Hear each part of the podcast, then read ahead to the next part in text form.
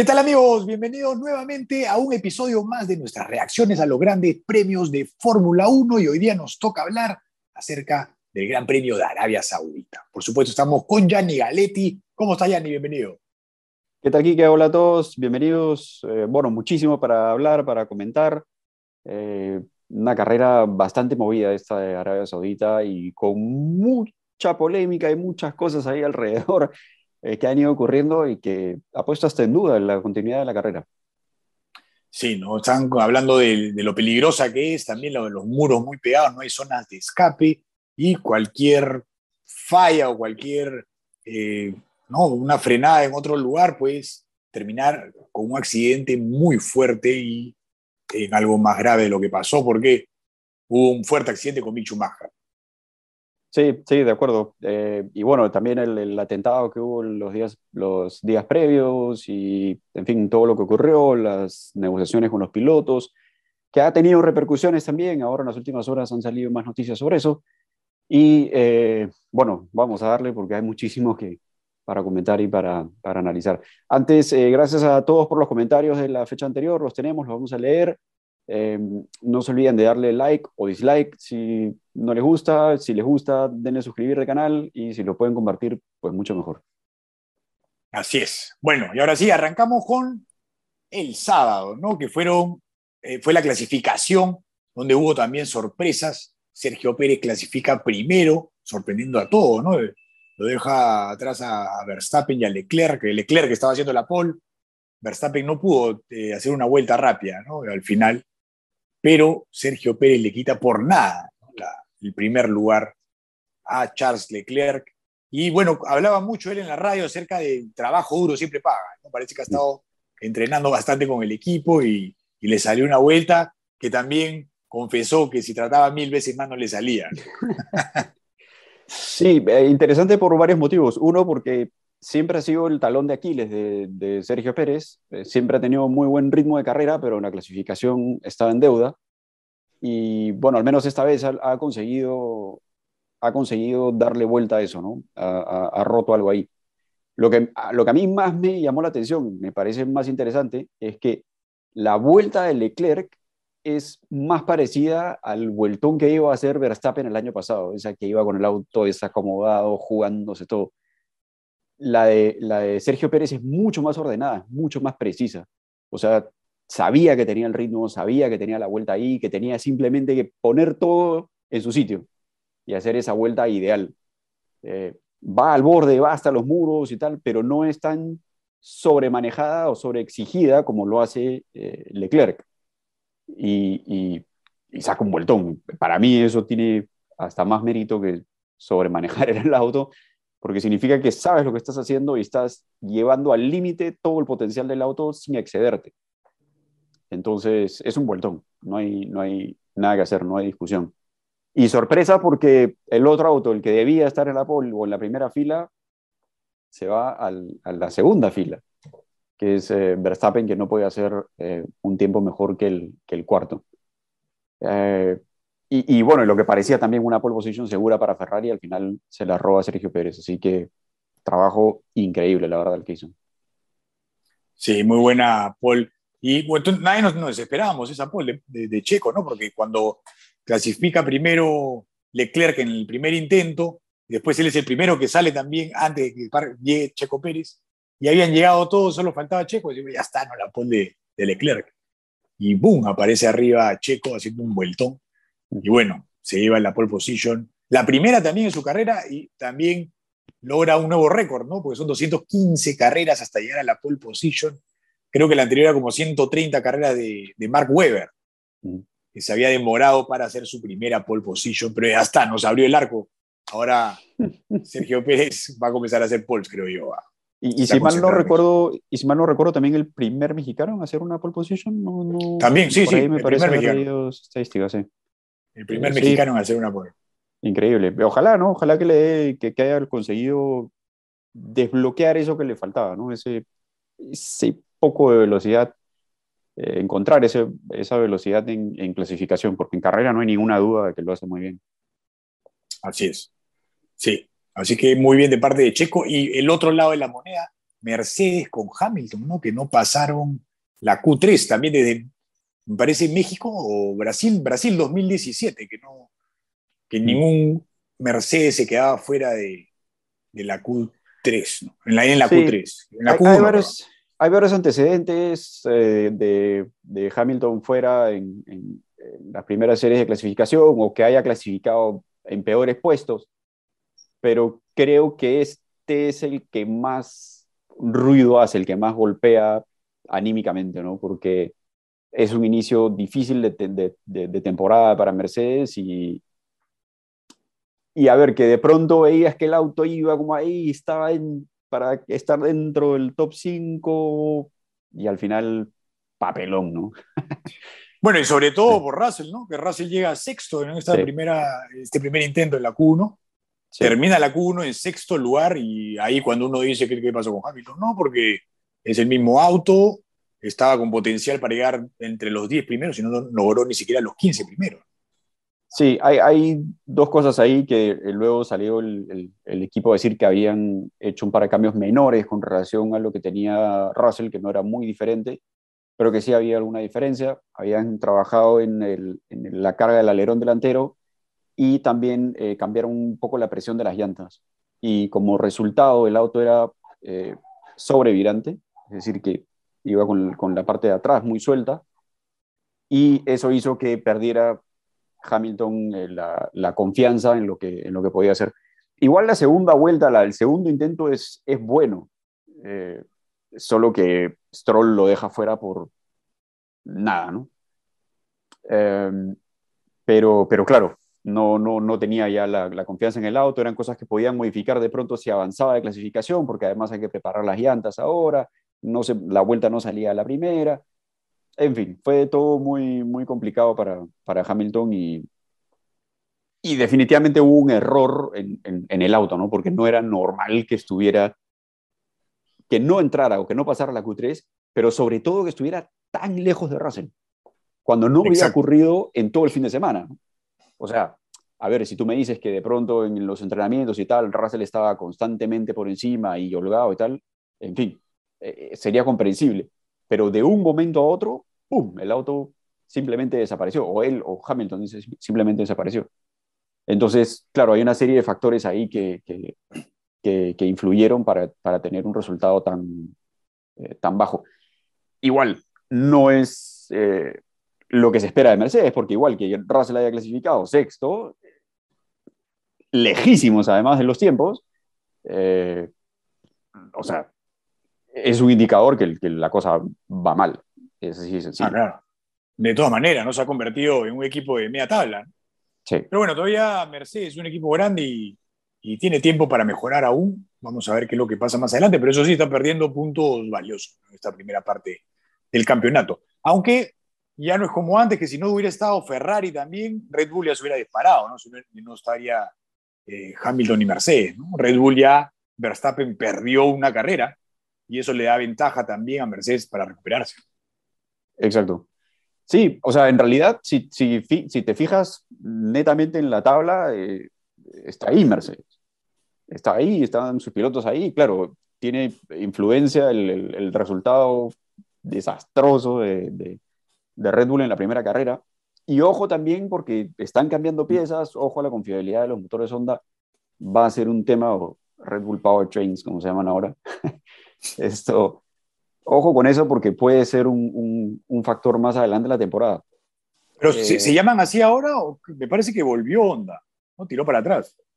Eh, sí, o sea, con el, con el tema del, de revisar los motores, del mantenimiento y tal, pero el nombre ahora de los motores es Red Bull Powertrains. Incluso está en los, en los, en, en Alfa Tauri es igual.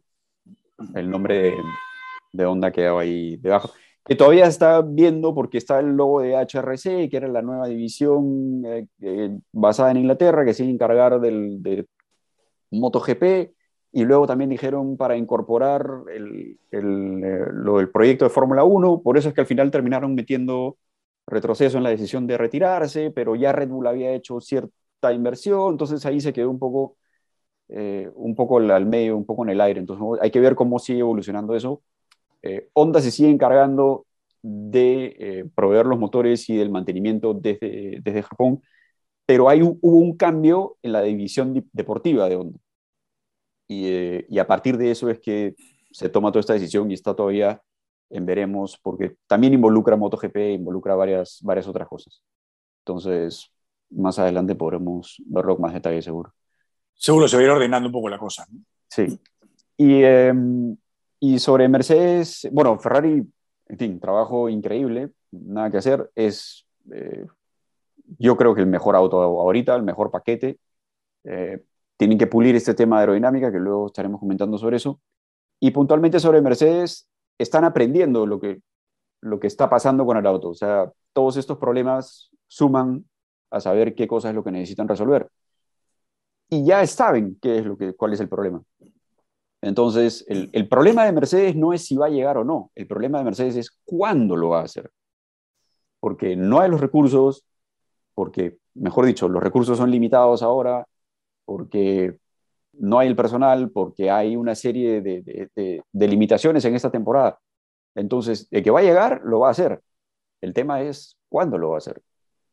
Es, es mejor esta primera parte de la temporada porque es un poco más espaciada entre fechas, pero, pero si no llegas a tener un buen rendimiento hasta el primer cuarto de la temporada, va a ser muy difícil que puedas alcanzar a los otros con el nivel que está demostrando que tiene Ferrari y la velocidad que tiene el Auto Red Bull.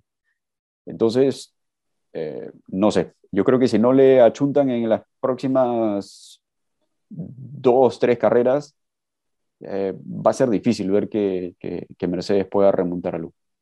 En fin, todo puede pasar al final del día, ¿no? Porque con, con la novedad de los autos es, es, difícil predecir qué cosa puede suceder, pero vamos a ver, vamos a ver si el tiempo les da la razón o no. ¿Te parece un, un acierto entonces este nuevo reglamento de eh, tener límites presupuestales, eso también supuestamente era para equiparar un poco a los equipos, ¿no? Y podemos ver que es más o menos lo que le pasa a los equipos chicos, ¿no? No tienen tiempo para desarrollar o para invertir en más personal para poder resolver los problemas que tienen en cuanto a aerodinámica y ese tipo de cosas. En cambio, Mercedes, antes, esto, todo este, digamos, decenio de dominio que ha tenido en la Fórmula 1, tenían mucho dinero y podían invertir ilimitados recursos para poder resolver cualquier problema que tengan. Ahora con esto limitado se comienza a equiparar un poco la cosa, ¿no? ya no se puede disparar. Antes Mercedes resolvía esto rapidito y ya estaría ganando todo. Sí, es, es, cierto. No, no, no me, tengo una opinión clara sobre si es, si es eh, mejor o no. Eh, a ver, por un lado sí, es, es, es mejor porque, claro, equilibra la balanza, eh, pero por otro lado también está poniendo en, aprieto, en, aprietos a, a, los equipos más chicos también. Entonces, eh, hay que ver, yo creo que hay cosas ahí todavía por ajustar. Es buena la idea, es buena la propuesta, pero creo que tiene que eh, evolucionar también. Por ejemplo, el golpe de, de Schumacher eh, ha costado por arriba del millón de euros y Claro. Es un 1% casi del presupuesto del, del, de la temporada. Eh, entonces, es, es, es, difícil. Es difícil. Claro, o sea, es, puede... es, un factor externo que también hay que tener en cuenta ¿no? a la hora de hacer ese tipo de reglas, porque, como dices, en otro tipo de situación puedes poner en aprietos a los equipos chicos también. Exacto. Entonces hay, hay que ver. Además, eh, otro tema es, es, que al congelar también los presupuestos complica eh, los ingresos de los mecánicos, porque los únicos que están desbloqueados son los tres sueldos más altos del equipo. Entonces, ah, en fin, ahí tienen que, que, que haber muchas cosas eh, para, para, para, analizar y para ver, y como todo tiene que ir evolucionando. ¿no? Entonces, ¿es una buena propuesta inicial? Seguro que es una buena pro propuesta inicial. ¿Ha emparejado la...? Yo creo que no la ha emparejado y que no, no la va a emparejar tampoco, al menos no de esa forma. Ha hecho bueno, más, pero, el, ha hecho más ahora, el cambio de reglamento que el presupuesto. Pero Entonces, bueno, con esto del presupuesto también está poniendo un poco en apuros a Mercedes, ya le está quitando dos carreras. De repente, en otra situación, sin estos límites presupuestales, solo hubiera perdido una carrera, ¿no? Entonces yo creo que hay una desventaja entre los otros equipos. El otro equipo no hubiera podido invertir lo que invierte Mercedes para recuperar la forma, ¿no? lo que más ha hecho retroceder a Mercedes ha sido el cambio de reglamento y la, y la incapacidad de poder hacer pruebas. No, sí, por supuesto, también. O sea, todo va sumando un poquito, ¿no? Pero este tema presupuestal yo creo que en algún momento dije, no creo que afecte tanto, pero esto me está demostrando que sí, ¿no? Que sí afecta un poco y que sí equipara un poco las cosas. Si, si fuera un tema más adelante en la temporada, sí pensaría como, con lo, lo, que tú dices. Pero ahorita el presupuesto está todavía abierto, ¿no? O sea, todavía tienes margen como para poder eh, ir hacia adelante. Además, no hay roturas, no hay cosas, no hay cosas por ahí. No, o sea, pero, pero justamente en esta parte inicial están teniendo que probar cosas distintas, es donde creo que más invierte, ¿no? Porque esa ala no sirve, tráeme 10 más o tráeme solo una, porque a lo largo de la temporada va a tener una para cada carrera, ¿no? Una prueba para cada carrera. Que claro, también están limitadas las horas de, de, túnel de viento y las de CFD, ¿no? Las de fluido dinámico, entonces, la de simulación de fluido dinámico. Entonces, sí hay una serie de, de, de consecuencias, pero puntualmente por el tema presupuestal, si fuera pasada la mitad de la temporada, sí, sí, sí pensaría eso. Pero ahorita creo que tienen todavía margen como para ir moviendo el presupuesto de un lado a otro. Eh, Puede ser. En fin, vamos a ver, es nuevo, es, es difícil todavía hacer un, un, análisis concreto de esto. La idea es buena, hay que ver cómo evoluciona. Eso es, eso es creo, lo, el punto, ¿no? Así es. Bueno, y otra gran posición en la clasificación también para los de Alpine, ¿no? que se han vuelto ya los mejores del resto, parece, porque con quinto, séptimo, Alonso. Sí, gran clasificación la de, la de Ocon. Eh, y, y, bueno, Alonso también, ¿no? Ahora, igual por ahí, ¿no? Más o menos cerca donde estuvieron, más, fuera de la, de la clasificación de Ocon, más o menos donde, donde estaban en la, en la temporada anterior, ahí cerca al, top 10. Eh, y después, bueno, lo que pasó en carrera que creo que enciende un poco las, las, las, alarmas de lo que decía el, eh, el director de, de, Alpine, que había trabajado más en eh, la velocidad o el rendimiento que en la confiabilidad. Pero un auto sin confiabilidad es lo mismo que nada. Entonces, ah, está, está, complicado. Es, es, no es muy alentador el resultado de, de hecho de, Alpine. Es bueno el rendimiento, lo han hecho muy bien, sus pilotos han estado sólidos incluso en carrera, pero si el auto no acaba, no sirve de mucho. Eh, así que con cuidado, ¿no? Es un resultado como para analizarlo con mucho cuidado de todas maneras. Ah, prefiero verlos rápidos y que abandonen después. bueno, para el show, ¿no? Pero el equipo se quedarse sin puntos es es no tener nada, son 25 puntos menos que tienes que remar, ¿no? Sí. Bien complicado. Sí. sí Pero bueno, vamos a ver qué es lo, qué es lo que, que, pasa al final con Alpine. Quizás sea sí. más difícil ser rápido que, que, ser confiable, no sé. Vamos a ver. Puede ser. Puede sí, ser. Tendría, que, tendría que ser ingeniero para darte una respuesta concreta. Habría que preguntarle a Mercedes también, ¿no? Porque Exacto. Digamos que claro. son confiables, pero no rápidos. es, un poco, es un poco de las dos. Hay que le, que le pidan al PIN algo, consejos. Sí. Llamaremos a Andrew Showlin a que nos explique un poco. bueno, después ya en carrera partía Pérez al frente. Yo sabía que si Pérez partía bien, lo más probable era que ganara esta carrera, ¿no? Y lo había concentrado, Checo era su oportunidad, aparte tenía el auto y parte muy bien, ¿no? Parte muy, muy bien. bien no en ningún momento hubo una amenaza de Leclerc y se va para, para el frente, ¿no? Saca su diferencia de 2, 3 segundos y con eso estaba perfecto para mantenerlo ahí. Y se mantienen un poco, ¿no? Todos los de adelante, los, los cuatro primeros. Bueno, Sainz pierde la posición también con, con Verstappen. Sí, error de Sainz ahí por querer ir a, a atacar o por en, tratar de encontrar el hueco por fuera. No se, se cubre. Sí, se queda enganchado y Verstappen obviamente te va a pasar. Claro. Entonces, no te va a perdonar una y bueno, eso ya lo, lo, lo complicó esa que... Interesante porque Sergio Pérez empieza a escapar al principio y luego eh, eh, Leclerc ya empieza a apretar un poco las tuercas, ¿no? Hacia el final, hacia antes de la, de la parada y ahí viene la comunicación esta de eh, eh, box to overtake, ¿no? O sea, para, para, para pasarlo, que en realidad es un mensaje diciendo haz lo opuesto. O sea, no es que no es que estaban yeah. todas las fichas puestas no es que entra a boxes para pasarlo. Sino Claro. Chequea el box para pasarlo. Exacto. Más que. El, o sea, lo que, el mensaje que nosotros recibimos es vamos a parar para pasarlo. Pero es un código, ¿no? Evidentemente es haz lo opuesto. Porque ¿qué hace, qué hace Red Bull inmediatamente? Es se cubre. Y manda a Sergio Pérez, se cubre el undercut. Claro. Para tratar de obligar a que más bien eh, eh, em, Leclerc se vaya al overcut, que es decir, que vaya, vaya a más vueltas y de alguna forma tratar de neutralizarlo con una buena primera vuelta de salida de boxes.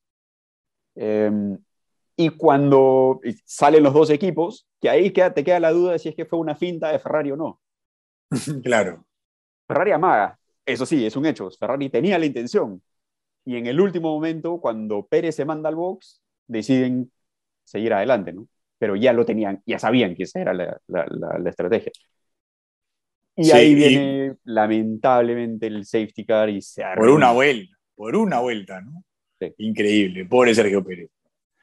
Pero, a ver, se ha comentado mucho si ha sido un error de estrategia, si qué ha sido. no, yo creo que ha para nada, ¿no? Pura, pura mala suerte. fortuito. Exacto.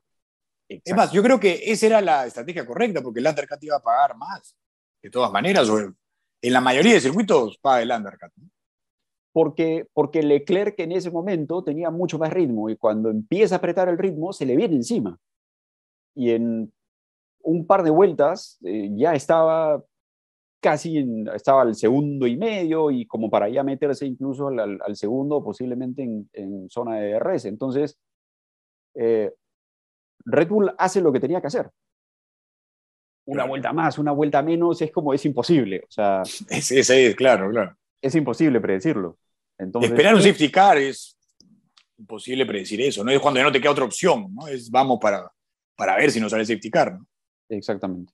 Eh, en Más o menos solo- como campeonó, campeonó Verstappen el año pasado. ¿no? Se la jugaron y salió, ¿no? Exactamente. Entonces, eh, por ese lado, eh, Red Bull hizo lo correcto, Sergio Pérez paró en el momento que tenía que hacerlo, para incluso poder salir eh, eh, adelante y seguir liderando. Y bueno, ya el safety car, mala suerte. O sea, ¿qué va a hacer? Sí, No. pues. es todo. Caballero. Igual, eh, mira qué importante correr con, con, con dos buenos pilotos, ¿no? En, en la punta, ¿no? Cuando Sergio Pérez está delante de Leclerc, sobre todo tienes a Leclerc que juega a, a la estrategia contraria, entonces puede, puedes cubrirte muy bien, ¿no? Porque si hubiera dos Ferraris contra Sergio Pérez, le hacían la jugada de todas maneras, ¿no? Claro. Entraba uno, el otro seguía y ya veían. Sí, de acuerdo, es, es clave definitivamente incluso hasta para la carrera de Verstappen mismo. Eh, Claro, claro, de todas al- maneras. al, al desaparecer esto, Sergio Pérez lo deja directamente en posición de, de- de lo que pasó. Entonces, es, ha sido clave en el resultado, de todas maneras. O sea, es muy importante y ahora y este campeonato posiblemente eh, más importante aún eh, que los dos pilotos estén en esa, en esa zona, ¿no? que estén peleando allá adelante, que estén muy cerca de la punta. ¿Y ahora quién es el número uno? Ah, Sergio Pérez, eh, miren acá la tabla, por favor, muchachos. Todos para acá. Dejen a Verstappen, venga conmigo. Pero está, está, claro, o sea, lamenta, otra cosa, otro factor lamentable de este, de, de este resultado para Sergio Pérez es que quien va por delante es eh, Verstappen. Entonces, El eh, el campeonato, sí, Ah, aquí, claro, porque no- también abandonó, ¿verdad? En la primera, me estaba olvidando. claro. Porque de, no haber sido así, claro, tú, es lo que tú dices, ¿no? O sea, Verstappen tendría la primera Que- opción para ser el piloto, eh, digamos, eh, predilecto, ¿no? Claro, Sergio Pérez. Sí, sí, claro. O sea, las consecuencias son, son importantes, van más allá de solamente el resultado Que era-. Que era probable que pase, sí que no pasaba eso el safety car. Era muy probable que Sergio Pérez quede delante de Verstappen, ¿no? Y ahí sí decías, ¿a quién es el número uno, no? Habría sido interesante ver esa reacción Bueno, de Bull, ¿no? ¿Qué, qué va a pasar? Va- vamos a ver qué pasa con Sergio Pérez, porque está encendido, parece que está trabajando bastante, lo estamos viendo mejor, está, ya hizo su primera pole, así es que quizás tengamos una nueva pelea entre compañeros de equipo, sería increíble. Sí, no, no creo que pase en Red Bull porque hay una súper buena relación y están claros, pero los roles de los, de los dos. Eh, o- otro tema para no olvidármelo, el- lo que pasó en el safety car con la línea de salida Eh, ah, sí, Sainz, con Leclerc. eh, con Sainz, Sainz y Sergio Pérez. Eh, Ah, no, Sainz- perdón, el safety car dices. Sí, Sainz entra al box y ahí viene la, la- la línea de detección del safety car, la segunda, la segunda línea. Y, Pérez, y perdón, esto, Sainz está evidentemente por delante y no le devuelven la posición hasta que arranca la carrera. Entonces, claro, le devuelven la posición, pero no en el momento en el que debió hacerlo y de alguna manera compromete la carrera de, de Sainz.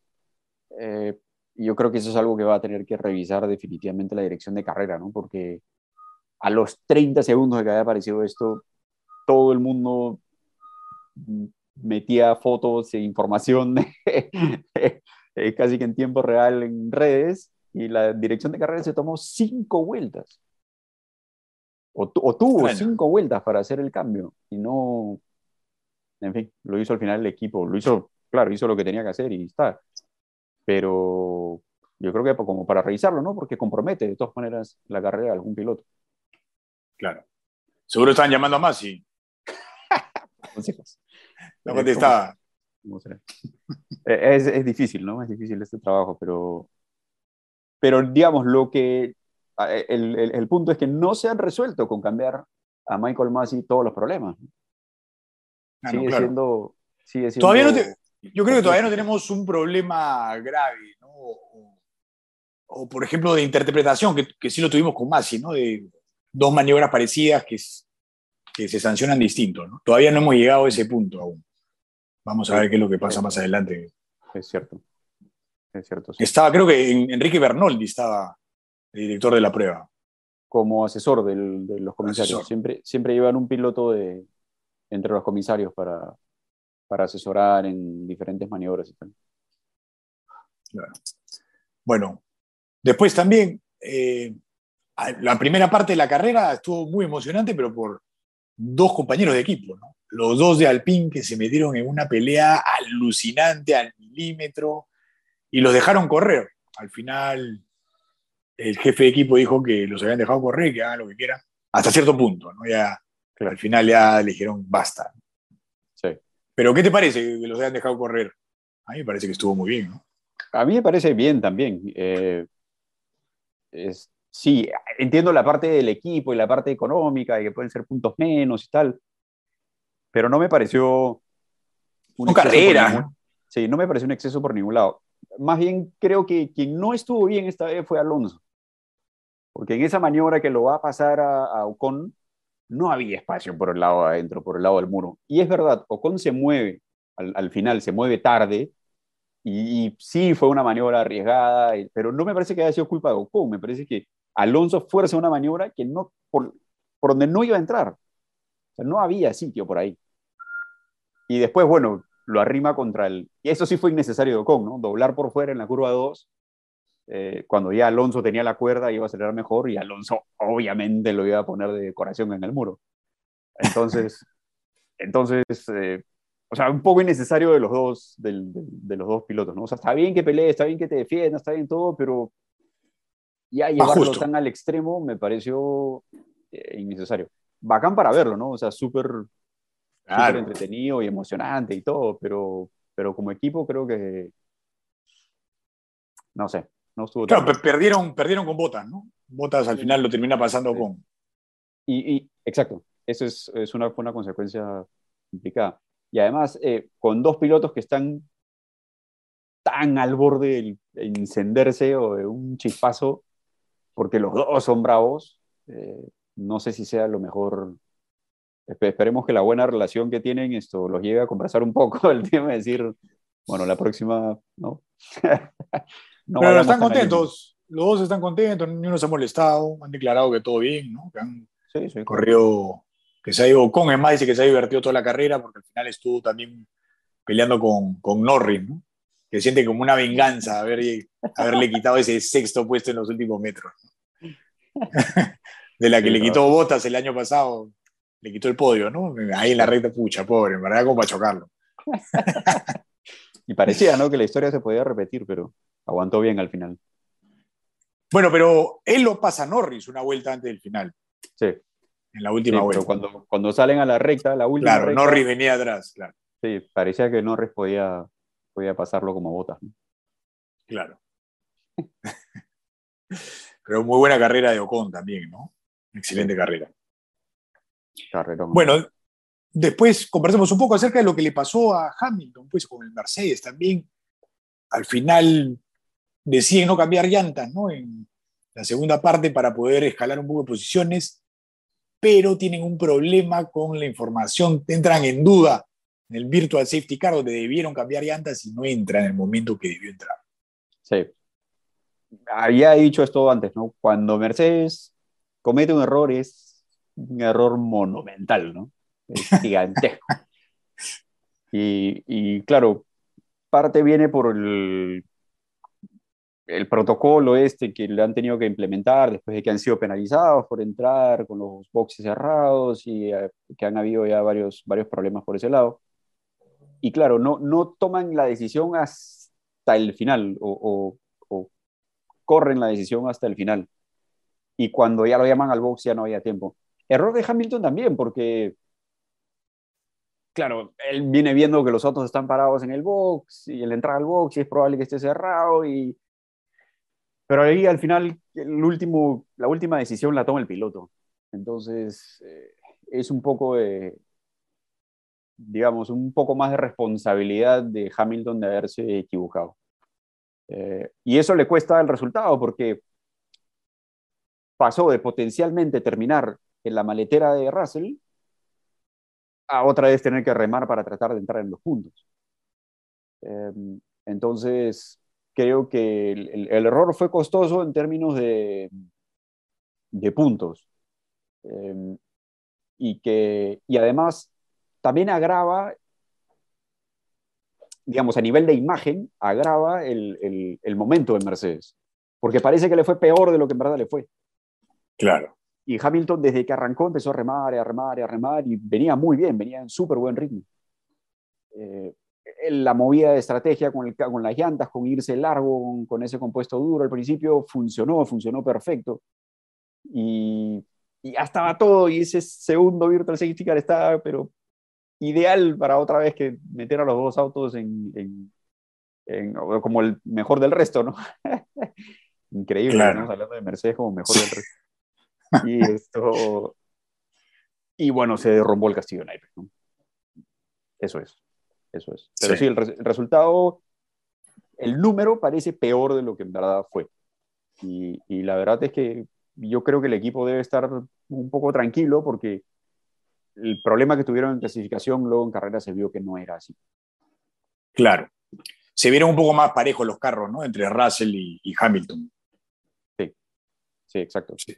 Eh, no, o sea, no es motivo para celebrar, ¿no? Evidentemente, porque están, digamos, la primera carrera, esto es un dato interesante de, de The Race, eh, del canal este de YouTube, que en la primera carrera en Bahrein la diferencia de Mercedes fue de 0.541% y ahora en Arabia Saudita fue de 1.025%, o sea, sobre el tiempo del, de, de, vuelta de los, del, del, del líder, eh, el doble.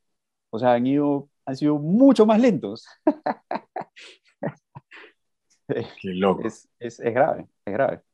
Es, es, serio el problema que tiene y, y no pueden hacer mucho por, para corregirlo porque el problema del, del porpoising o del efecto este de rebote es que tienen que andar con el auto muy rápido, muy alto, y al andar con el auto muy alto, con el auto muy alto, hace que pierdan downforce.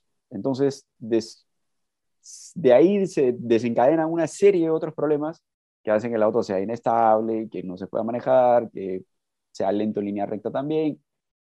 Ese es otro problema, ¿no? Que el alerón posterior genera mucho drag, mucho arrastre, y eh, no tiene una especificación aerodinámica eh, de menos carga, de menos arrastre.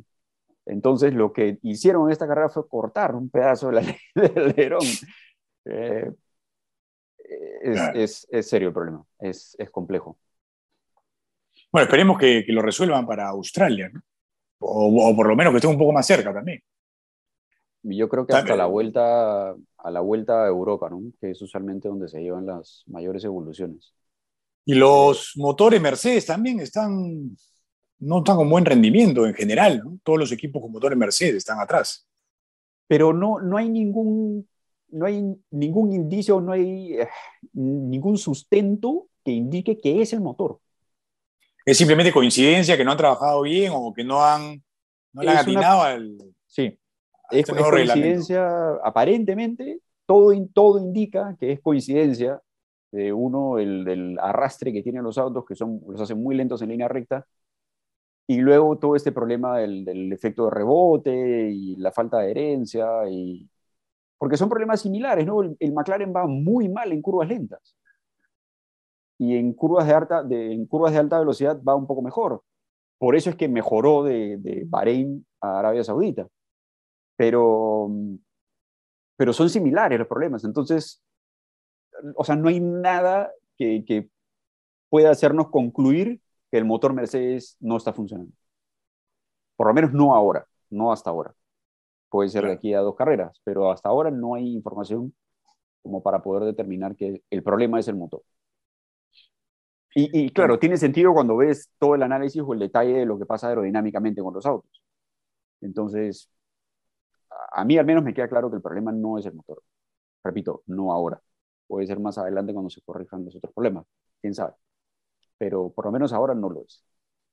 Vamos a ver pues, si Mercedes logra eh, evitar ese rebote que lo está complicando tanto, porque Russell dice que ese es el principal problema, el rebote, cuando lo resuelvan va a volver a, hacer lo que era antes. Son, tres problemas esencialmente, ¿no? El del, rebote, el, de la, el del arrastre y luego el de la puesta a punto.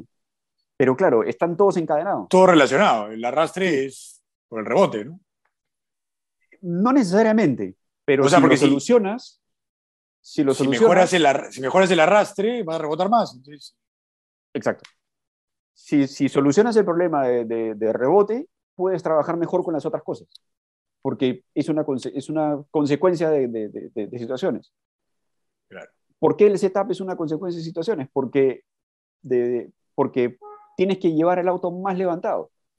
Entonces, al llevar el auto más levantado, tienes otro centro de gravedad, pierdes, podrías perder tracción y, por supuesto, la, aerodinámica en estos autos que trabajan netamente con el piso eh, es, vital. Si el piso no sella porque va muy alto el auto, no tienes adherencia.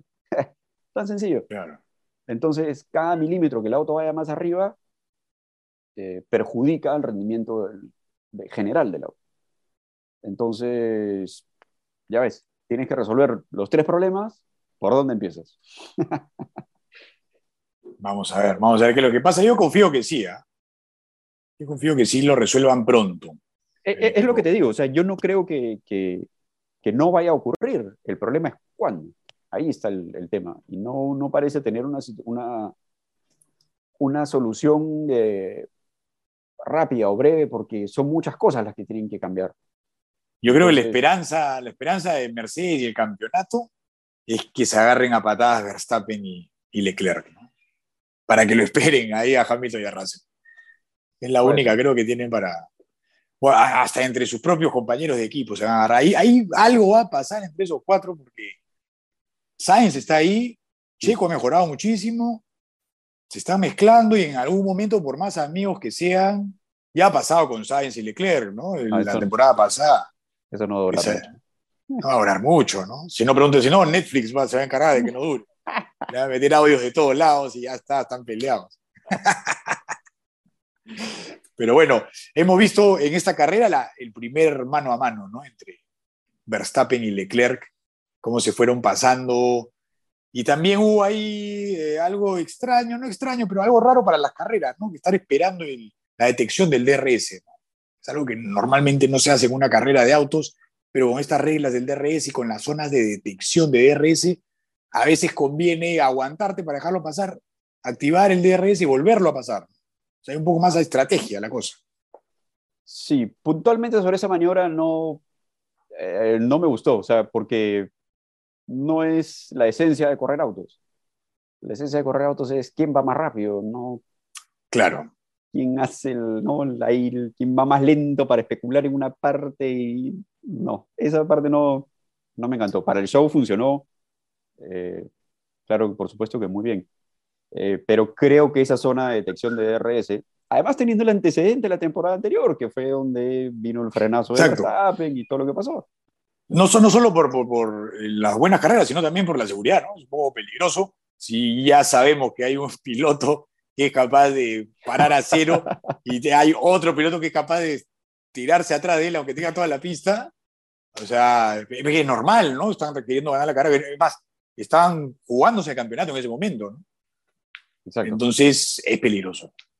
Sí, y eh, por eso creo que la zona de detección de DRS es el problema. No es el DRS el problema. Eh, aunque claro, está, se está viendo que esta temporada el DRS o con este nuevo reglamento es tanto más poderoso que antes. Pero lo que queremos es eso, ¿no? Que hayan pasadas, que hayan, que haya movimiento, eso no, no, no lo veo mal. Pero sí la zona de detección, porque obliga a hacer una maniobra que es totalmente fuera de lo que debería ser una carrera de autos. ¿Y, y, y qué pasa si hubiese un tercer auto metido en todo esto? Eh, claro. Tenemos que ponernos a pensar también en, ese, en ese posible escenario, ¿no? Que de repente lleguen tres o cuatro autos a esa frenada y que todos van a desacelerar y van a hacer eso. claro. Y voy a pues. un estacionamiento, una, ¿no? una carrera de, parking, o sea. Exacto. Bueno, hay, hay, mucha gente que también está totalmente en contra del DRS, que parece que lo vuelve artificial el sobrepaso. Pero yo creo que estamos acostumbrados también al DRS, ¿no? Quitarle el DRS sería como retroceder en todo lo que han avanzado para que hayan sobrepaso. Pero, a ver, creo que habría que esperar también, o sea, van dos carreras y los autos son muy nuevos y hay muchas cosas por verse, los autos tienen exceso de peso, las llantas todavía no se entiende bien cómo funcionan, eh, o sea, los autos no están evolucionados ni desarrollados. Probablemente de aquí al final de la temporada, con el potencial que se está viendo, los autos sean hasta dos segundos más rápidos eh, eh, a fin de año. Entonces, no sé, verdad. Yo creo que nos estamos apurando a, tomar decisiones y hay que esperar un poco a ver cómo se comportan los autos en diferentes circuitos y, no sé, hay que esperar un poco, creo, hay que tener paciencia. Y además el, el espectáculo está siendo bueno.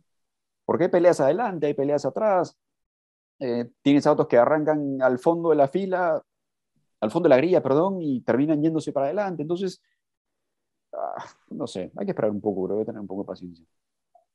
Lo que sí, hay que mover esa zona de detección de RS. Eh, posiblemente pasarla para la salida de la curva, ¿no? Que ya los dos estén acelerando y que ahí sea la, la, zona de detección. Pero no tendrías, también, también podría haber un, juego de soltar un poco, bueno, pero no tanto, ¿no? Porque ya te quedas sin la vía para pasarlo. Eh, claro. O sea, ya estás en plena zona de aceleración, entonces va a detectar, el, o sea, el, de atrás va a tener que acelerar lo antes posible para pasar la zona de detección bien, y el de adelante va a tener que acelerar igual, va a tener que hacer una buena curva y una buena salida para tratar de escaparse. Entonces, se me ocurre esto pensando ahorita en, en voz alta que sería la mejor posición para poner esa línea y no en la zona de la frenada. Eh, en fin, claro. vamos a ver. Seguramente la FIA tiene mejores herramientas que las mías para medir. de repente la FIA quiere que pase esto, ¿no? Que tengas posibilidad de, recuperarte. Que eso es lo que pasa con, esta zona, porque con esta zona significa que el otro te va a pasar de todas maneras con el DRS, ¿no? Pero ya si tienes la detección en el punto de frenada, el que ha sido superado tiene la posibilidad de volver a atacar. Quizás por eso. Ya, claro, pero, pero a ver, si, si llegas a la zona de RS, ok, sí, sí, claro, entiendo lo que, entiendo lo que dices. Pero, no, pero, pero el otro lado es que no tiene sentido para la carrera, o sea, no tiene sentido que... Para yo, pues, para yo, que haya más sobrepaso. Sí, para el show sí. O sea, lo que, lo que está buscando es que hayan sobrepaso como cancha. Todo el día se pasen, para adelante, para atrás, el lento, el rápido, no importa, que se pasen todo. Eso es lo que está buscando, creo yo, todas las reglas de Fórmula 1 para que... mira, se me ocurre algo. Quita la segunda zona de DRS, la zona de la recta principal. En esta pista, hablando puntualmente, no, no vayamos a otras. Claro. Quítala de la recta principal y al final vas a tener un misil que viene por detrás, en esa zona de las heces, a tirarse como un energúmeno en la frenada para la horquilla. Pero no tiene la zona de que se pueda recuperar, ¿me entiendes? Estás ayudando solo a uno, no a los dos. Ya, pero, pero, pero, pero tienes una frenada ahí al límite que cualquier cosa puede pasar. Y si se pasa uno en la frenada, el otro puede eh, regresar y pasarlo. Entonces, ah, para mí es peligrosísimo esto, ¿no? Pero, pero si de, repente, de repente por el peligro también. Sería increíble, ¿no? O sea, muchas de las pasadas que vimos, por ejemplo, con, que, con Hamilton, que, eh, que elegía pasar ahí, eran pasadas muy bonitas. Porque veías que se lanzaba en la frenada a pasar al otro auto y lo igualaba y doblaba y, y chao, se iba. Eh, en fin, si, si eso es lo que queremos, podría ser una... Espero que estén tomando nota de lo que estamos diciendo. Espero que estén viendo el programa ya, nuestros amigos de la FIA. Vamos a poner subtítulos para que entiendan, porque si no, no, no nos van a tomar en cuenta.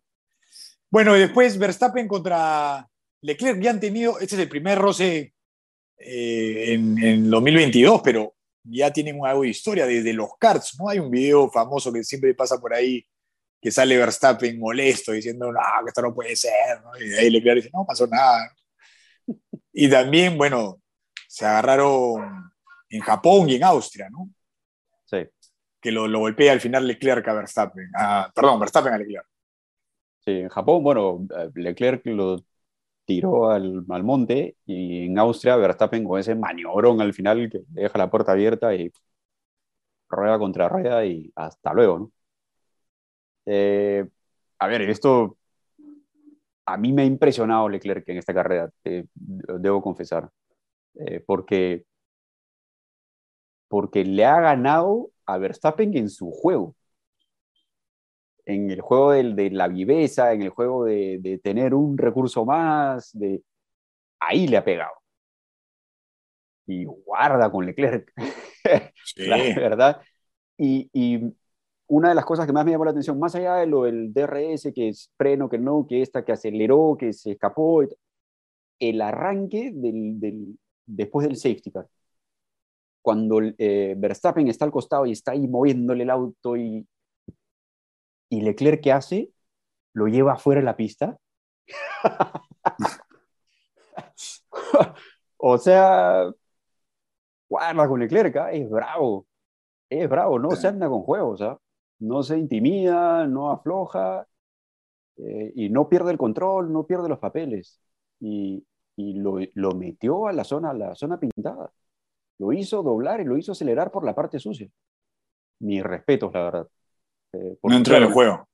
Lo que está haciendo Verstappen es muy agresivo, porque está incomodando, está todo el rato quitándote espacio, no te está dejando pensar. Tú vienes, en lugar de estar concentrado en qué momento acelero y mirando tus espejos a ver si logras ¿no? intuir algo para acelerar y escaparte, tienes al otro ahí al costado asediándote, ¿no? molestándote y que estás mirando porque no te deja espacio si es que quieres mover tu auto, eh, no te deja espacio para hacer tu trayectoria ideal. Es muy agresivo lo que hace Verstappen a la hora de, de, de, del reinicio.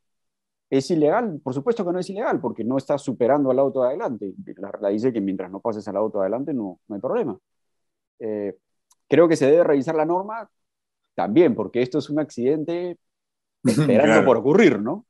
También es verdad. Eh, pero no es, no es ilegal, no está mal. Eh, Verstappen, digamos, lo explota al límite. Y, y, es muy agresivo porque, claro, no te deja moverte, no te deja ir, no te deja pensar, estás ahí eh, viendo qué hace y es como mirando qué hace este loco, ¿no? Y sigues ahí. Y Leclerc tranquilito lo deja ir, lo espera y cuando Verstappen va a doblar, le estaciona el auto. y lo empuja y lo lleva fuera de la pista y lo hace acelerar por la parte sucia. Brillante. La verdad es que, qué piloto, ¿ah? ¿eh? No. A ver, ninguna duda del talento de Verstappen, pero entrar al juego de, de Verstappen, eh, ninguna duda de, de, Leclerc, perdón, entrar, pero entrar al juego de Verstappen y ganarle en su juego ya es otro nivel. Claro, es otro de hecho.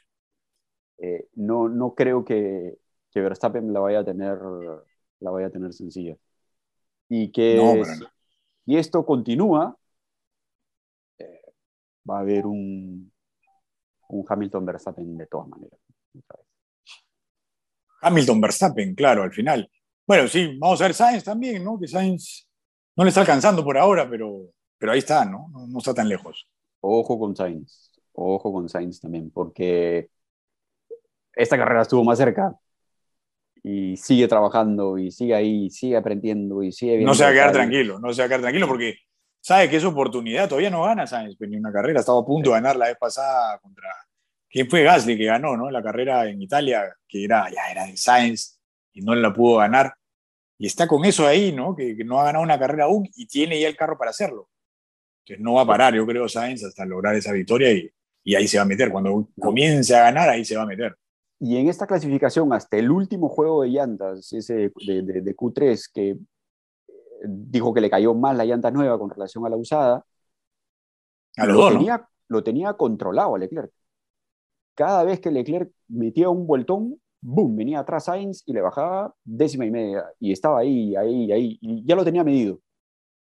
Y bueno, al final le cayó mal ese último set de llantas y, en fin, no pudo no pudo cerrar el resultado, pero, pero está ahí. pero está ahí. Ojo con Vamos a ver qué es lo que pasa. Bueno, de ahí sobre el circuito, hablemos un poco. Hubo un misil que cayó muy cerca. Yo estaba seguro que iban a, eh, cancelar la carrera con eso, ¿ah? pero. Porque creo que era un almacén de uno de los auspiciadores de, la Fórmula 1. Era la, la, petrolera, que es la que oficia la Fórmula 1. Entonces era como que una amenaza un poco directa, ¿no? Pero, pero al final se reunieron, hubo algunos pilotos que estuvieron en contra, me parece que Hamilton, Alonso, no me acuerdo quién más, que estuvieron tratando de que no se corra, ¿no? Que, que era muy peligroso, pero al final deciden todos eh, seguir adelante. Sí, y luego las declaraciones de Helmut Marco sobre que Sergio Pérez estaba asustado, que no quería correr y que si era como Ciudad de México, creo que estuvo estuvo un poco fuera de lugar, ¿no? Le hizo acordar cuando se va cuando se va a almorzar a México, ¿no? No, no. Ah, otro misil, claro, es como normal. Claro, Hay misiles por todos lados. O sea... Vamos, sí, no Pésimo, es, ¿Qué tal comentarios? Sí, no, totalmente fuera de lugar. Y Esto, bueno, y después, ahora más tarde, Sergio Pérez le cierra la boca con la pole position. En fin, cosas que pasan. El, el, eh, difícil la situación porque, sí, más allá de que algunos pilotos hayan querido o no, eh, cancelar la carrera no iba a hacer mucha diferencia. Yo al, principio también pensaba, decía, esto no, no, no puede seguir, o sea, claramente es una locura. Eh, más allá de que pienso que el circuito es un absoluto disparate que se siga corriendo ahí, eh, que ya lo dije la temporada anterior, porque va en contra de todo lo que la FIA pregona.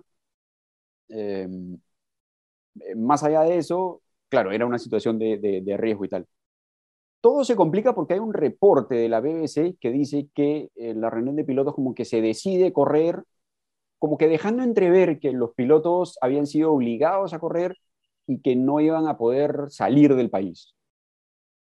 En realidad, fue una cuestión de interpretación y por lo que se fue cocinando también en, redes y tal de esa información. Pero lo que ocurrió es que el espacio aéreo estaba cerrado. Entonces, daba igual si no corrían porque no se podían ir a ningún lado. El, ah, grueso, el grueso, de gente, o sea, si los, digamos, los mecánicos, la gente de medios y todo, que no tienen jets privados, que no tienen, eh, digamos, trato preferente, se iban a tener que quedar igual. Entonces, era más fácil buscar la forma de garantizar cierto nivel de seguridad eh, teniendo al Estado involucrado, eh, al gobierno involucrado, eh, que, ver la forma de, sacar o de mover toda esa logística en tiempo récord y a esa cantidad de gente. Entonces, luego ya entendí un poco más que la mejor decisión ya hubiese sido quedarse y correr. Pero claro, en el momento, o sea, es una locura, ¿no? Es una locura. Esa foto del Mercedes con el humo atrás, ¿no? Pongo peli. Yo también dije que estaba seguro que la cancelaba, pero bueno, al final no pasó nada, felizmente, todo tranquilo y no hubo ningún incidente mayor. Sí. Pero insisto, yo creo que esta carrera tiene que ser revisada. Y como consecuencia de eso, los pilotos hoy, hoy martes estamos grabando esto, martes porque ayer lunes no pudimos grabar, no es una constante que vamos a hacer los martes, esperemos. Ojalá. pero ya veremos. Esto, eh, hoy martes ha salido que eh, los pilotos están buscando tener más eh, decisión en torno a las fechas que se elijan para ir a correr. Ah, qué bueno. Sí, él, lo informó en la mañana en, Sky F1. entonces, hay, ha habido una articulación por el lado de los pilotos, por el lado de la GPDA, para hacer que, que tenga más injerencia en los circuitos o las pistas a donde ir a correr. Porque claro, el circuito, el, el, misil y todo, claro, ya termina siendo anecdótico.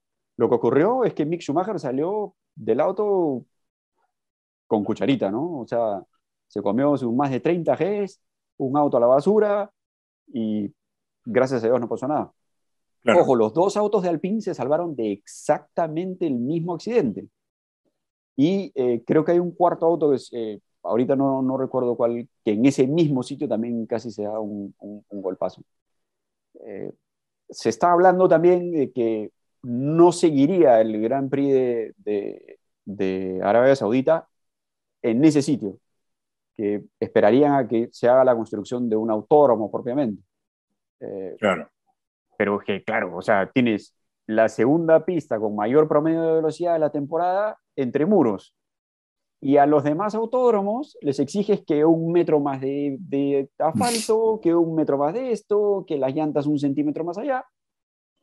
O sea, ¿dónde está la coherencia en, en, el, en los estándares de seguridad y en el discurso de la FIA? Sí, pues, muy peligroso. Que, que, todo esto responde al negocio, que es un tema de dinero, por supuesto que es un tema de dinero y por supuesto que responde al negocio. O sea, claro, con la seguridad no se puede jugar. Pues, ¿no? no sé por qué está mal o se ha vuelto negativo decir que esto es un negocio y que efectivamente la plata es lo que termina moviendo el show. O sea, no está mal y es así. El tema es que eso no repercuta en la salud o en la integridad de quienes hacen el show. Exacto. Ya está. Vamos a ver qué pasa, porque todo el mundo ya está reclamando. Hasta el mismo Sergio Pérez dijo, ¿no? Para mí es el circuito más peligroso de toda la temporada, ¿no? Exacto. Pero vamos a ver difícil y peligroso también. Sí. bueno, ya estamos llegando casi a la hora. Sorry, antes de, terminar, el, antes que me olvide, y que eso también tiene que ver con la propuesta esta de las 30 carreras que ha dicho Stefano Domenicali que quieren implementar para el calendario, lo cual es una locura absoluta, ¿no? O sea, no se puede con este calendario ya como es y meter más carreras es, es difícil. Entiendo que es una propuesta que ha sido hecha como ¿por qué no? Y que, claro, habían, habrían que hacer cambios al, al formato del fin de semana de carreras, eh, pero igual, son 30 carreras al año con el impacto que eso está teniendo sobre los mecánicos y todo eso, yo creo que no tiene por dónde. O sea, vayamos mejor a los circuitos que de verdad importan o de verdad interesan, ¿no? De repente equilibrar un poco el margen, o ahora la Fórmula 1 que está en pleno auge, aprovechar eso y quedarte con hasta ahí, ¿no? Ya de repente el lucro, tenerte un poco más ahí controlado. Eso, no sé, no sé. Eh, yo creo que ya es, demasiado. Para nosotros está increíble, pero eso va a ir en, detrimento del espectáculo, ¿no? Porque vas a tener problemas con los mecánicos, con, logística, con una serie de cosas. Entonces, bueno, la siguiente carrera es el Gran Prix de Australia. Del 8 al 10 vuelve a Australia la Fórmula 1. ¿Qué, piensas que va a pasar? Ya no sé qué pensar en verdad en estas carreras. ¿Qué es lo que va a pasar? Está difícil el F1 Play, que ahorita lo vamos a ver también. Bueno, es, un circuito más callejero, ¿no? Más semipermanente que el, que el, que el este último. El asfalto está como una mesa de billar. Sí, lo que, o sea, pensábamos que los otros podían trabajar un poco más arriba, un poco más altos y que emparejar un poco la cosa. Nada que ver. Esto estaba mejor que, estaba mejor que en Bahrein. Esto, pero en esta carrera de Australia puede ser que esté un poco más nivelado, que tengan que usar los autos un poco más altos, aunque se ha reafaltado, se ha rehecho en buena parte del circuito, así que hay que ver. es, es un circuito más rápido ahora también, eh, muchas zonas donde habían heces o chicanas cerradas, ahora es más fluido. Habrá que ver. Habrá que ver. No me, no me animo a decir mucho. En todo caso, no podríamos. Ferrari y, Red Bull, evidentemente, van a ser protagonistas. Claro, pero todavía no podemos ver eh, si Ferrari o Red Bull, cuál de los dos es mejor en zonas, en circuitos rápidos, circuitos trabados. ¿no? Todavía no. Lo que pasa es que eh, es, interesante porque ahora eh, Red Bull ha ganado usando la fórmula de Mercedes, quiere ser rápido en, las zonas rápidas o en línea recta, cuando Red Bull siempre se ha caracterizado por usar mucha carga aerodinámica. Ahora ha, sido al revés. Eh, es Ferrari quien lleva muchísima carga aerodinámica. Eh, en, línea recta, el Red Bull lo pasaba como cohete. No, no tenía opción. entonces vamos a ver, de repente a Australia le conviene un poco más a Red Bull, a este nuevo Red Bull, ¿no? Lo interesante es que Ferrari está, eh, los comentarios de post carrera es que tiene un buen motivo para evaluar el rendimiento aerodinámico del auto de Red Bull, como diciendo, de repente tenemos que ir a menos carga aerodinámica. Eh, es evidente que tienen un buen motor y por eso pueden llevar tanta carga aerodinámica. Eh, el tema es que de repente con un poco menos de carga o con un auto un poco más inestable, pero con más velocidad, aprovechando más el motor, de repente ahí puede estar la fórmula para, para, digamos, redondear los tres sectores, ¿no? No, no solamente uno o dos. Así, que vamos a ver, va a ser interesante la evolución de Ferrari también. Vamos a ver qué es lo que pasa al final en este Gran Premio de Australia que regresa al calendario. Y ahora sí vamos con los comentarios de nuestros seguidores. Pedro Rodrigo, ¿qué tal Pedro? Hola muchachos, excelente análisis como siempre y era hora de que estén de regreso. Solo quiero comentar que el auto 33 parece piloteado por un rookie al lado del auto 16. Saludos. Uy, uy, uy. Espera, espera ya no es el 33, ¿ah? es el 1 ahora, porque ha, adquirido el número 1 que le dan. Pero bueno, según Pedro Rodrigo, se ha desinflado Verstappen al lado de Leclerc. Puede ser. ¿ah? Fuerte, fuerte comentario. Por experiencia, Pedro, ojo con, ojo con la lluvia de trolls después, así que. Ten, cuidado con eso, ten cuidado con eso. Felizmente no fuimos nosotros. Pero sí. Pero a, ver, coincido en algo, ¿no? En que, en que Leclerc eh, hizo, hizo, le ganó a Verstappen en su juego, en, en, en esa parte de la, de la carrera. Eh, sí. Pero Verstappen contragolpeó, ¿no? O sea, no tenía más trucos para, para, para sacar. Tenía más carro, creo, en, en, recta, ¿no? Tenía más velocidad. Sí, hay un momento clave ahí con el Virtual Safety Car que después de que cuando se vuelve a poner en, en verde, eh, eh, Verstappen se le viene encima a Leclerc. Eh, no sé si, no me queda del todo claro si sin el Virtual Safety Car hubiese podido Verstappen atacar sobre el final a, a Leclerc. pero hay un momento ahí que gestiona mejor Verstappen el reinicio después del Virtual Safety Car, en el que se logra meter en la zona de RS y a partir de ahí ya es 100% ataque. Pero sí es verdad también que aterrizado un poco, ¿no? La gente que decía, no, pues Verstappen no hay como Verstappen, Verstappen puede hacer lo que nadie hace, ¿no? Inventaban historias también, ¿no? Que venía con el calambre y todo esto, era pilotazo. ¡Pum! ¿no? Al lado, y, Hamilton del carro, ¿no? Y de repente, ¡pum! Ya hay otro carro, ¿no? Es un Ferrari, está Leclerc, y le está haciendo la guerra, ¿no? Lo ha dejado un poco, lo ha humanizado un poco a, a Verstappen. Lo que hemos dicho, ¿no? O sea, hay dos pilotos que están a un nivel superlativo, superior al resto, que son Verstappen y Hamilton.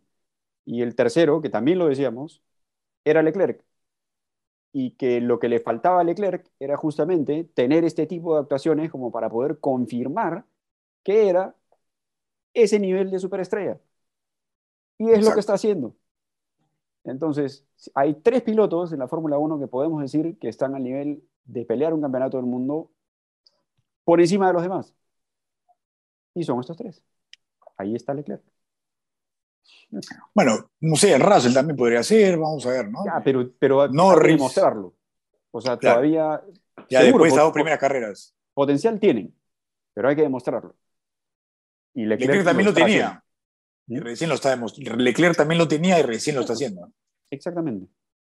Exactamente. Bueno, ahora Namaste Giro nos comenta: Hola, auto, ¿qué les pareció el Gran Premio de Arabia Saudita? En lo personal creo que el circuito depende mucho de factores externos a lo deportivo. choques y abandonos, para hacer un Gran Prix interesante. Además, es un circuito callejero muy peligroso. Qué bueno que Mick esté en una pieza. Jeddah nos ofrece mucho para no ofrece mucho para tanto riesgo. Saludos, cracks. Sí, justo lo que hablábamos, ¿no? Del circuito y todo tiene exactamente como pensábamos, Namaste. Es mucho riesgo y se está revisando eso. Vamos a ver qué es lo que pasa en un futuro. También nos comenta el mismo Namaste. Qué bueno que ya empezaron las reacciones. ¿Qué auto de la zona baja creen que logre mejorar y meterse en la mitad de la parrilla? Ojalá sea McLaren, pero ya han dicho que no es nada simple cambiar el auto. Sigan así, éxitos. Sí, eh, McLaren y, Aston Martin, ¿no? Alpine también, bueno, esta última carrera, ¿no? Se ha metido muy bien ahí. Bueno, pero Alpine, digamos, ha empezado por lo menos la temporada donde se quedó, ¿no? Ya de ahí quizás escalar y tal. Tú estás diciendo quiénes son los que vienen mal. Sí, claro. Pero quiénes, o sea, mejorar como para meterse ahí en la zona media.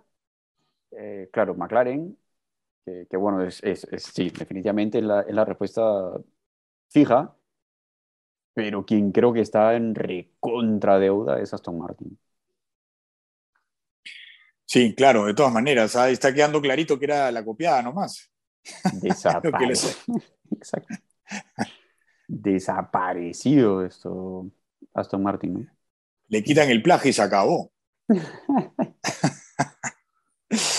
bueno, hay una reingeniería en el equipo, ¿no? Así que es interesante y tiene gente muy, muy capaz que ha demostrado en otros equipos cosas importantes. Así que veremos si es cuestión de tiempo, pero. Esos son los dos equipos. El, inicio. Esos son los dos equipos que están en deuda un poco con, lo que pensábamos que iban a hacer. Y es verdad también que ha mejorado mucho los otros, ¿no? Eh, eh, Haas y, y Alfa Romeo han mejorado muchísimo, ¿no? No nos esperábamos ese, esa mejora tan rápida y se han quedado atrás McLaren y, Aston Martin. Vamos a ver qué es lo que pasa. Y bueno, y Williams, ¿no? que siempre es un capítulo pendiente. ¿no? sí, no pasó lo que decías que iba a pasar. pero míralo a Botas, increíble, pasó, pero con Alfa Romeo. ¿Te imaginas? De repente Alfa Romeo encuentra algo más en el desarrollo y termina colgado ahí adelante y Botas peleando por el mundial. sí. Es de locos. Vamos a ver. Vamos a ver qué pasa. De ahí, Kaituning AQP nos dice, muy buena transmisión, muchas gracias. Jorge Fernando Inga García, eh, Quique, con todo respeto, a mí lo que más me impactó en el inicio de la Fórmula 1 fueron los adelantamientos entre Charles Leclerc y Max Verstappen. Además, los otros pilotos como se rebasaban en toda la carrera, hasta la parte donde los pilotos de Red Bull terminaron abandonando a pocas vueltas de terminar la carrera. Bueno, eso nos cuenta de la, primera carrera de Bahrein. Sí. Así es, eh, Jorge. Sí, sí, estaban buenos los adelantamientos, han mejorado bastante en ese punto. Con estas nuevas reglas ahora se pueden pegar mucho más los autos. De ahí Julio César Bermejo nos dice que buen análisis, gracias Julio. Holy King, esa carrera me recuerda a las estrellas del fútbol. Se cuidan y los cuidan para que salgan sin daños físicos. Eso fue en Bahrein, ¿no? Porque aquí Michu Schumacher parece que no, no lo cuidaron mucho, al final se, salió un poquito golpeado. Pero no entendí mucho cómo los cuidan como estrellas. Sí, sí, pero tampoco sería bueno si nos puede volver a escribir, a ver qué, a qué se refería puntualmente. Porque me parece interesante, ¿no? Le debate por, por el, la apreciación de que están cuidando o que se cuidan los pilotos, ¿no? Sería interesante saber un poco más sobre su opinión. Exacto. Sí, claro, por supuesto, porque va cambiando esto, ¿no? no es, la Fórmula 1 no es como era antes, también con el acceso a los pilotos y todo, antes podías acercarte, meterte a los boxes, ahora es, tienes cinco minutos para verlo de lejos y se acabó, ¿no? Sí. Ha cambiado muchísimo eso. Bueno, Arturo Paucar, estos, estos en los comentarios en vivo también, unos comentarios interesantes que nos comentaba por qué creen que no hay una cultura deportiva automovilística aquí en el Perú, o por qué en Perú no se puede hacer una carrera de Fórmula 1, un Gran Prix Perú Nazca. ¿Qué características tienen que contar las empresas para poder decir un esa empresa puede invertir para crear un Gran Prix en Perú. ¿La creación de autódromos en Perú sería por parte del Estado o empresas privadas? Pregunta. Quisiera que el deporte automovilístico en el Perú crezca más y más, y como lo que pasa con Matías Agaceta, dice. Todo es posible, sino como apareció Matías Agaceta. No es algo irracional, se supone que en Perú te preparas para correr en el extranjero, ¿no?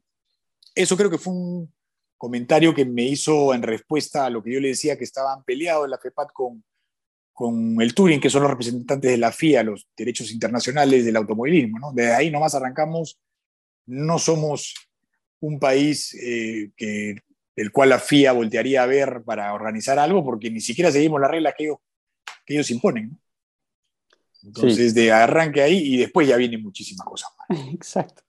Eh, es, compleja la, la respuesta. Eh, solamente discrepo absolutamente con la primera parte que dice que que por qué hay o no hay cultura deportiva de automovilismo en el Perú. Discrepo 100%. A donde vas, donde levantas una piedra, hay alguien con un auto armado hasta los dientes, o alguien yendo al autódromo, o alguien, qué sé yo, andando rápido por todos lados, o con los autos tuneados, o incluso hablando de Fórmula 1 cada vez más. No creo que pase por un tema de cultura deportiva, porque hay muchos mucha gente que, le gusta el automovilismo. Y lo vemos, ¿no? Cuando vamos a Caminos del Inca, cuando vamos a carreras eh, por todos lados que, son importantes o que tienen buena promoción, las cosas se explotan.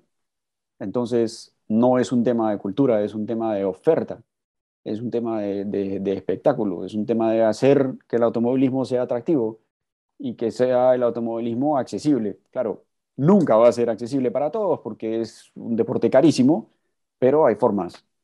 Y, y a partir de ahí, en fin, hay muchísimas otras cosas que podremos analizar seguro más adelante y con más detalle. Pero por lo menos esa primera parte sí me parecía importante dejarla, dejarla claro, porque cultura deportiva hay. Eso es mucho. Cero. Está, está bueno para, para, hacer una discusión más larga, ¿no? sobre todo eso, porque hay muchos puntos ahí que analizar. Lo que sí estamos muy atrasados, no, no estamos muy, eh, muy a la par de, de, la regla FIA, tampoco tenemos mucha infraestructura ni eh, organizadores que hagan buenas carreras. En cuestiones de carrera de circuito no tenemos monoplazas, por ejemplo, ni siquiera campeonatos de monoplaza. No, no, podemos ni siquiera pensar en, organizadores si todavía no tenemos ni los carros, ni, un proyecto, ni nada. Eh, eh, eso, y eso, eso sobre todo. lo más grave es que no sabemos qué hacer.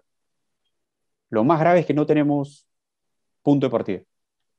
Eso es lo, lo, lo, más, lo más complicado.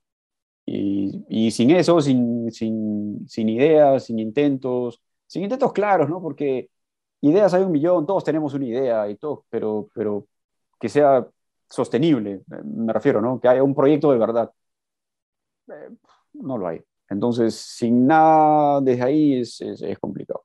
Es complicado que se pueda evolucionar de alguna manera. Así es. Bueno, y por último, la liga F1 Play, para los que pudieron hacer algo este fin de semana. Diego Godie C, Diego Carranza ha hecho cuatro puntos, ha sido el mayor de la fecha y Julio Concha cuatro más también. Viene bien Julio Concha, haciendo buenos puntos en las últimas, las primeras estas dos fechas. De ahí yo, con tres, vamos, seguimos por el campeonato. Claufer con dos, que Claufer cayó porque hizo siete en la primera y Ayrton TMR, que vuelve a Ayrton, el ganador de la primera temporada, que ya nos va a mandar la foto, pero ya me contó que, que le llegaron todos los premios bien. Así es que era, era, verdad, era verdad, bien premios. bueno, el campeonato... Siempre está conectado con nosotros y qué bueno que finalmente le hayan llegado sus premios. Parece que el barco se fue hasta China antes de llegar. Disculpa la demora, en verdad hubo algunos inconvenientes logísticos, pero bueno, al final lo pudimos lograr.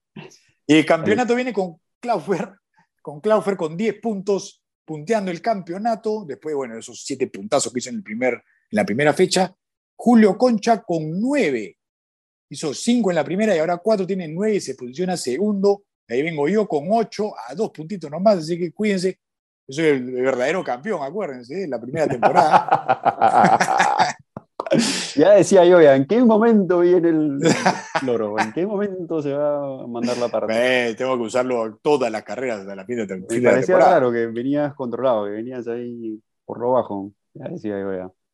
Y espérate que todavía falta decir algunas cositas porque Moticuco es el cuarto con siete y ya ni Galetti si no lo vemos aparecer ni en la fecha, ni en el campeonato, ni nada, porque ya está muy abajo. No, Diego Carranza es el quinto, el top 5 del campeonato con siete puntos yo estoy un poco más abajo, con 5 creo.